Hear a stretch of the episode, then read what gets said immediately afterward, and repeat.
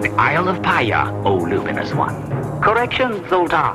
The gold can never be considered safe until it is on the planet of Spectra in my private vault. And we all know who the responsible officer is, don't we?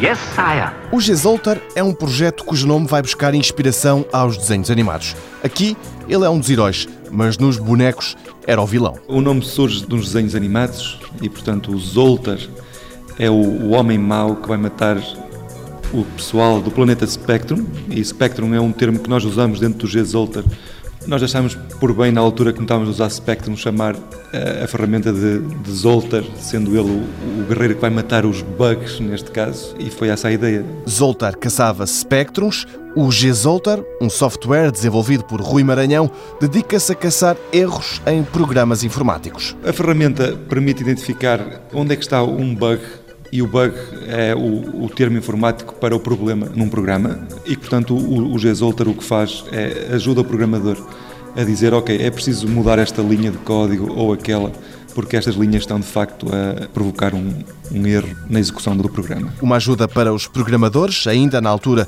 em que o software está a ser desenvolvido. Existem coisas parecidas no mercado, mas a ferramenta desenvolvida na Faculdade de Engenharia da Universidade do Porto é diferente, diz Rui Maranhão. A ferramenta é é essencialmente automática.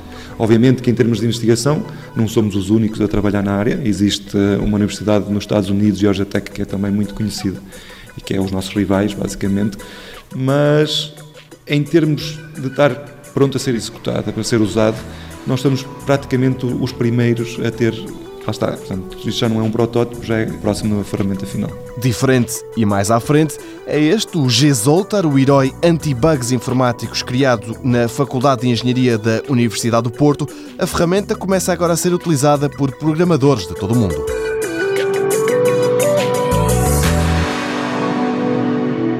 Mundo Novo, um programa do Concurso Nacional de Inovação BSTSF.